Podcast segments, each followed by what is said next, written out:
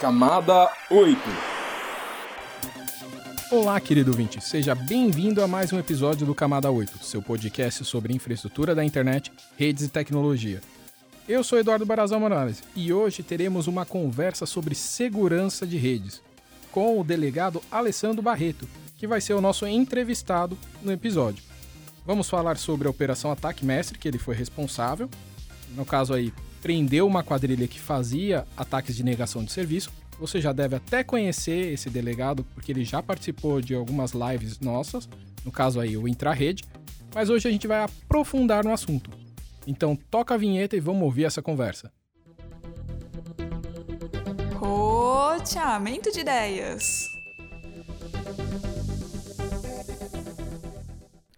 Olá, delegado Alessandro Barreto. Seja bem-vindo ao nosso podcast Camada 8. É uma honra ter você aqui, uma pessoa aí tão renomada da área. A gente fica muito feliz por tudo que está acontecendo aí na polícia nesse ano e principalmente aí é, devido a tantos problemas que aconteceram de ataque cibernético e respostas que a polícia respondeu rapidamente. Então, queria falar com você um pouquinho sobre uma notícia bastante difundida entre os provedores de serviço da internet, que foi a Operação Ataque Mestre. Mas antes de falar dessa operação, conta pra gente o que essa quadrilha fazia, como ela agia.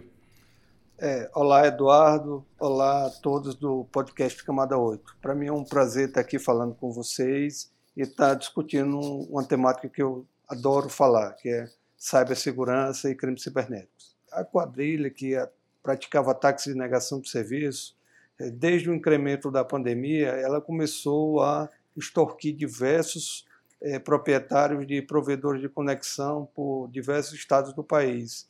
Então, eles atacavam os serviços, derrubavam através de ataque de negação de serviço e exigiam pagamentos em criptomoedas. Então, assim, um, um crime informático é, de difícil atribuição de autoria, Todavia, a Polícia Civil do Tocantins, juntamente com a Polícia Civil do Goiás e o Laboratório de Operações Cibernéticas do Ministério da Justiça e Segurança Pública, prestou esse apoio e conseguiu é, atribuir a autoria nesse caso. Então, volto a repetir, é, foi um crime, é um crime de difícil apuração, mas que teve um, a junção de forças de diversos órgãos e foi capaz de responsabilizar os autores. Ah, interessante. Só para a gente esclarecer para os ouvintes, né, aquele ataque de negação de serviço é quando você joga muita informação numa máquina e ela não consegue responder a vários pedidos, porque vem tanta informação para ela que ela não consegue mais trabalhar, nem fazer as coisas que ela deveria fazer, nem como responder esses inúmeros pedidos extras. Então ela para de funcionar. E aí a gente fala que é um ataque de negação de serviço. E que geralmente é feito por diversas máquinas mandando mensagem para uma máquina só. E aí ela fica sobrecarregada.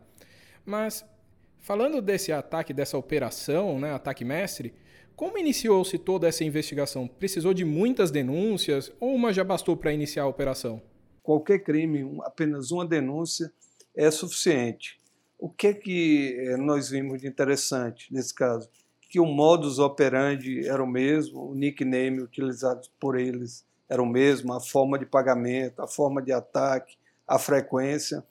E o que houve foi, e isso é nosso papel é, na coordenação do Laboratório de Operações Cibernéticas, é integrar as ações de polícias é, estaduais no cyberespaço. Hoje a gente fala muito de, opera de cooperação policial ou cooperação jurídica internacional, na troca de informações sobre crimes cometidos no cyberespaço. Mas a gente está dando um, um, um, salto à frente no aspecto que se chama operação policial é, integrada no cyberespaço. Então, as polícias, não importa se de estados diferentes ou de países diferentes, têm a mesma. o crime é cometido do mesmo modo. Então, o que compete aqui é a agenda da Secretaria de Operações Integradas, é juntar esses, esfor esses esforços num, com um objetivo só, atribuir a autoria. Então, é, chegaram algumas ocorrências, o pessoal das Polícias Civis do Tocantins e do Goiás solicitou ajuda, certo? E aqui nós apoiamos com o pessoal técnico para conectar informações, buscar dados. É, Eduardo e amigos do Camada 8, a, a gente compara isso num sentido figurativo a montar um mosaico. Então a gente sai pegando aquelas pecinhas, vai juntando e o produto final é uma ação bem sucedida, como foi a Operação Ataque Mestre.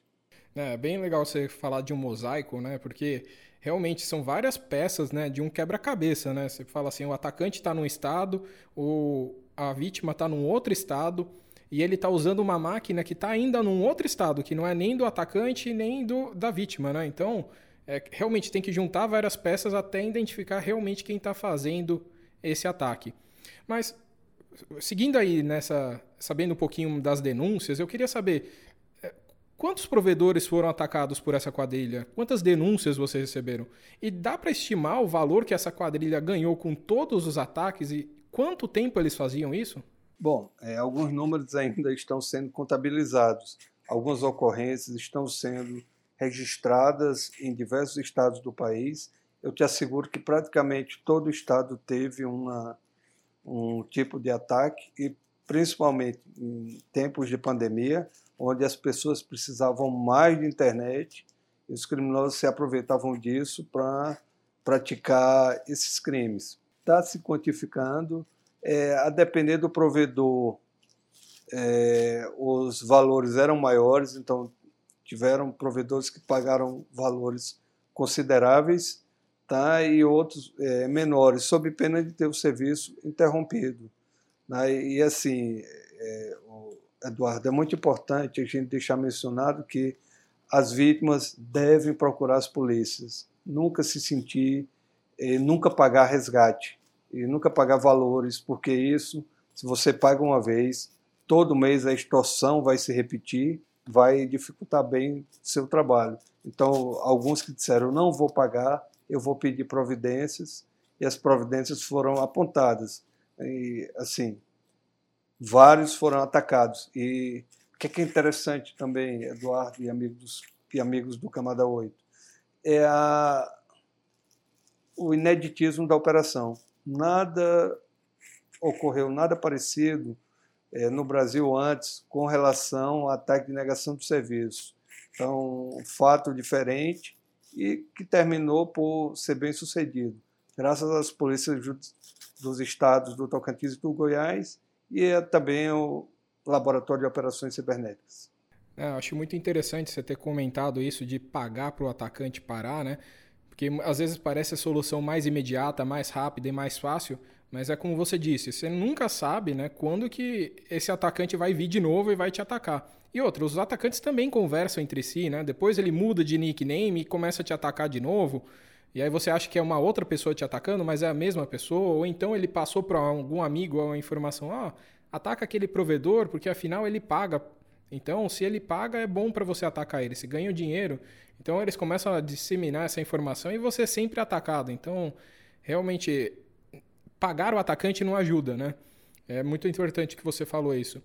Agora, você falou também de fazer as denúncias, né? E aí eu fiquei com uma dúvida. Que tipo de dados os provedores devem apresentar quando fazem as denúncias, né? Para ajudar aí a polícia na investigação. É algum log, mensagem de WhatsApp, e-mail? Que tipo de dados? Bom, é, primeiramente, é importante procurar a delegacia de polícia. Se na sua cidade tiver uma delegacia de repressão a crimes informáticos, procure. Mesmo que não tenha, procure a delegacia mais próxima e registre a ocorrência. Olha, eu estou sendo vítima de uma é, extorsão, e eu tenho algumas informações que são relevantes. Tá? Às vezes, ah, tá me atacando, aí dá apenas o nickname.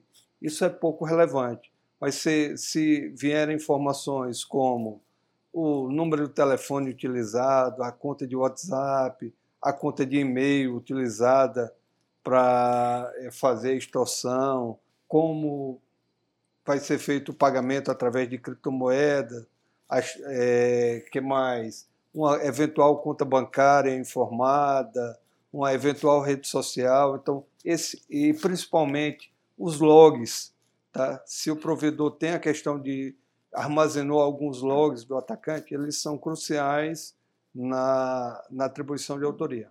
O que foi decisivo aí para a polícia concluir o caso e pegar esse criminoso? Foi a, essa ajuda dos provedores, do pessoal fazer a denúncia e juntando todas essas informações vocês conseguiram identificar ou foi mais um deslize aí dos criminosos? É uma soma de fatores.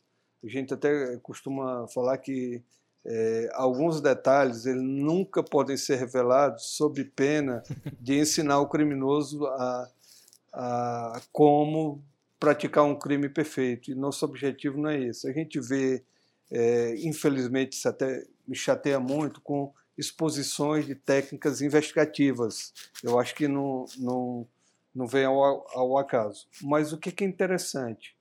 O que, que deu certo nessa operação? Primeiro, o que, que a gente tem que entender? A luta contra a, contra a criminalidade cibernética ela necessita de construir pontes.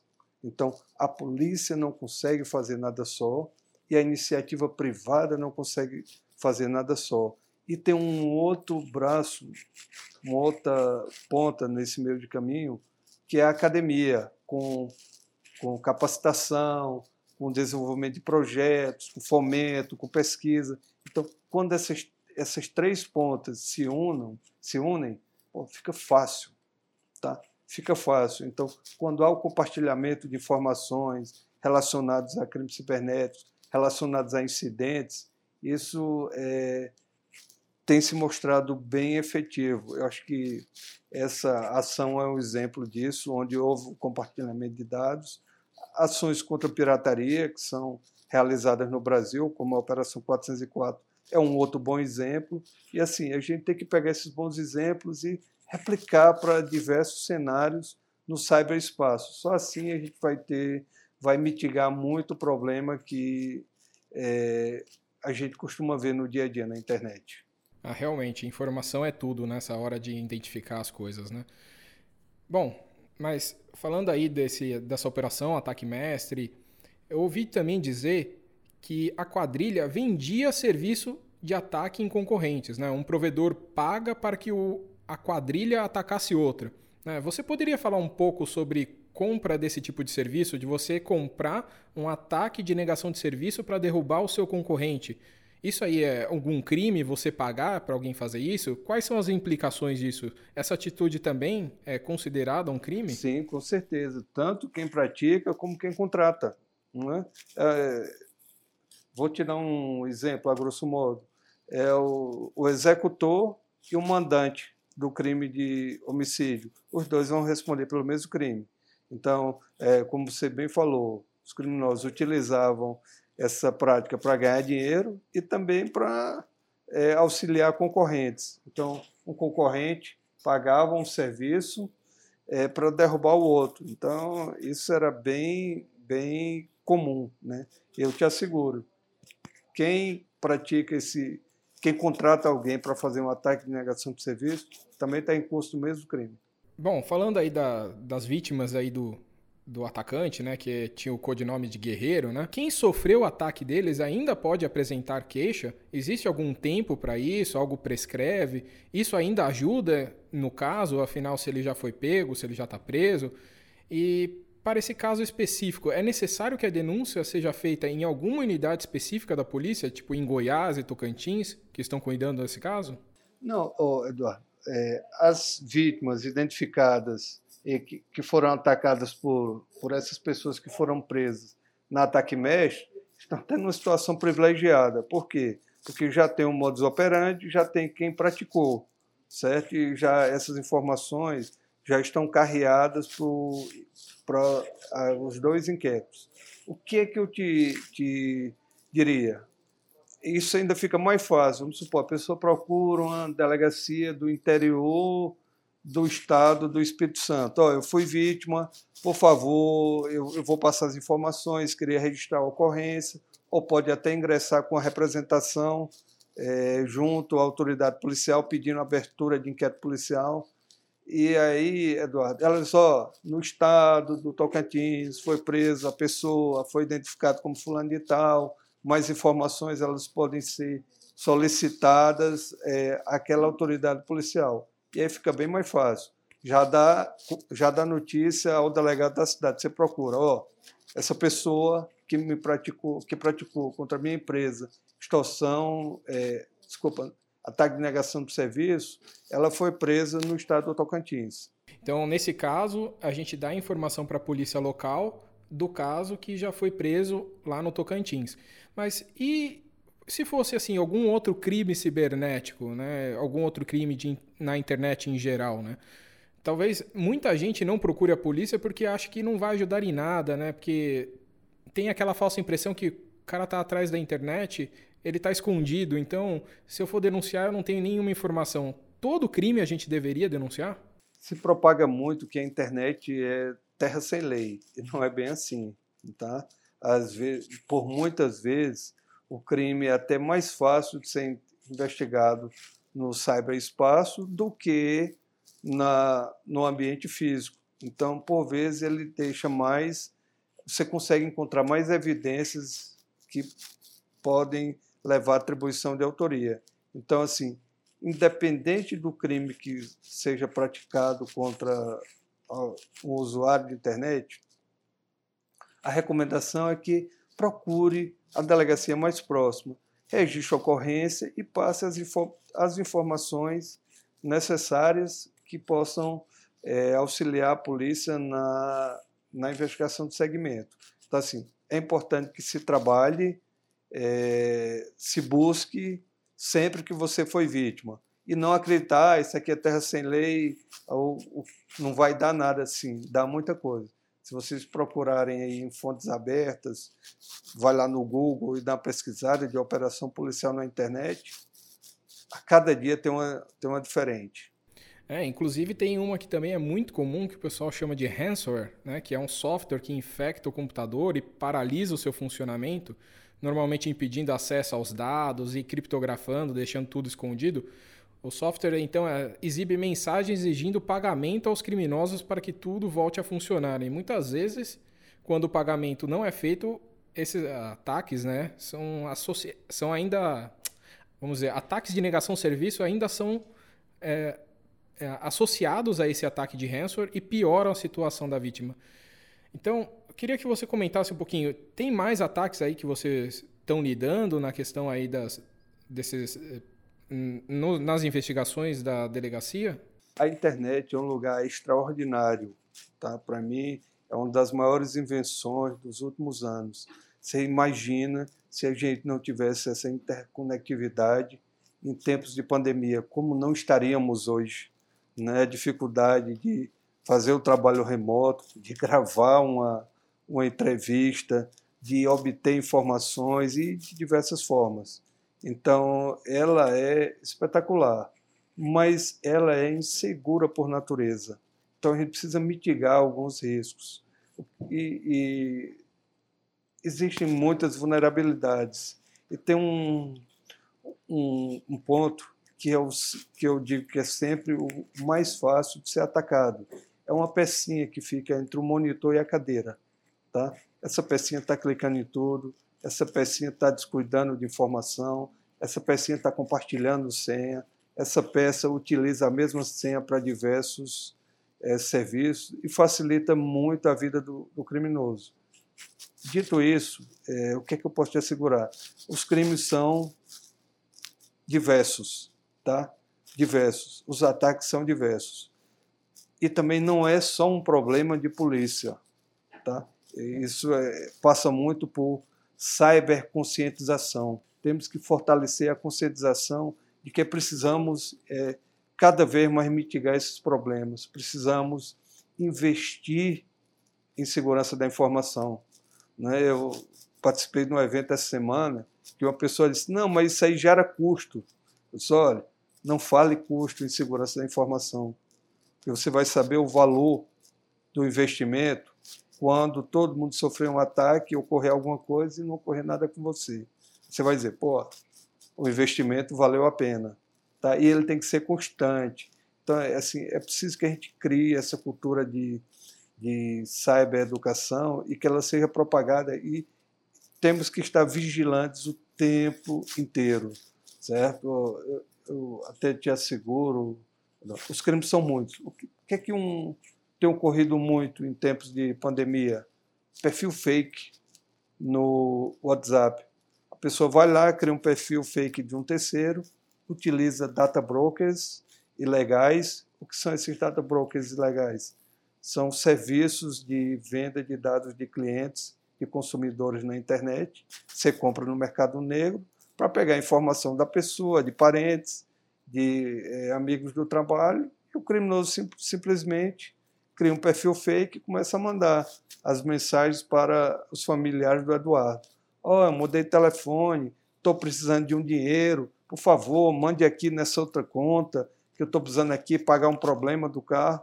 E as pessoas, isso é uma frase do Mark Goldman, Crimes Futuros.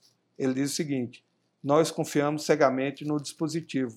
Isso é um grande erro. Então, quando eu confio apenas no que está ali na tela do WhatsApp não vou checar, eu estou facilitando a vida do, do criminoso. Então, concluindo tua, teu questionamento, crimes são diversos. O que nós temos que estar é atentos, investir em segurança da informação e, estar, e ter consciência situacional. Ah, bem legal você ter comentado isso, porque até a gente tem um projeto novo chamado Cidadão na Rede, que é para conscientizar a população a questões de cidadania e envolve bastante questões de segurança, né? A gente tem ali como escolher uma boa senha, né? não clicar em tudo. Então tem vários videozinhos que ensinam a como um usuário deve agir na internet.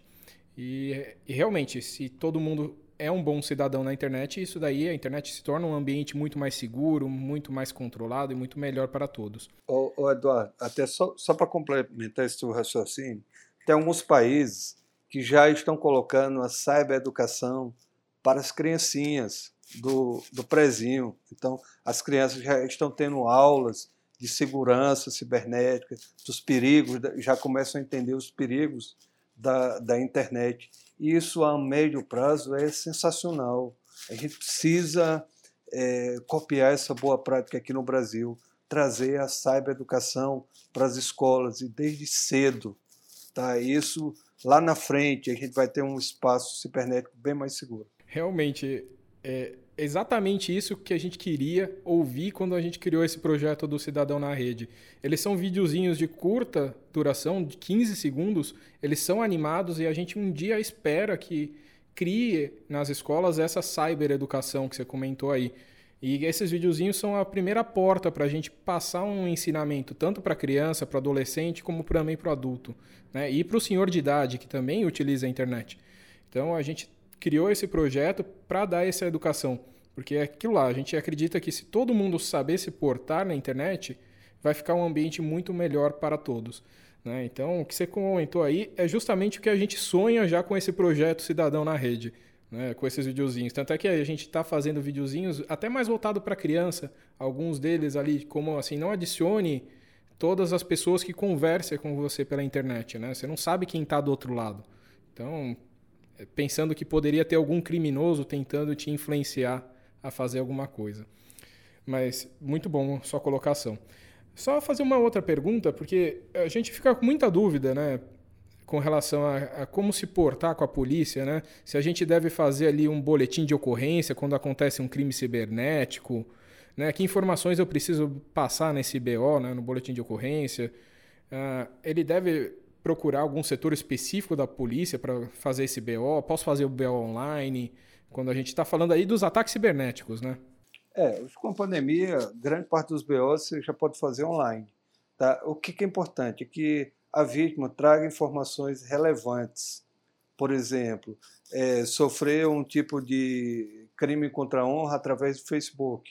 Não adianta ela colocar é, lá na, no registro de ocorrência que foi atacada pelo Facebook do Eduardo Morales. Isso não adianta, certo? Ela tem que colocar ó, o Facebook com o endereço www.facebook.com, a conta, desculpe, barra eduardo.morales.150, é, publicou o fato tal. Então, assim, precisa se individualizar é, o, o criminoso com algumas informações relevantes, como o usuário, o número de telefone, a conta de e-mail, uma conta bancária utilizada, tá? uma, informações sobre pagamentos de criptomoedas, etc. Né? Então, assim, quando ela, ela puder individualizar, dar dados, quem tomou conhecimento, que dia tomou conhecimento, isso é, é interessante para que a, a polícia tenha informações é, relevantes para que possa dar é, seguimento à investigação policial. Tá, eu entendi que você falou isso daí para um usuário comum, mas existe diferença na hora de procurar a polícia quando é uma empresa atacada ou uma pessoa atacada? Eduardo, depende do tipo de crime.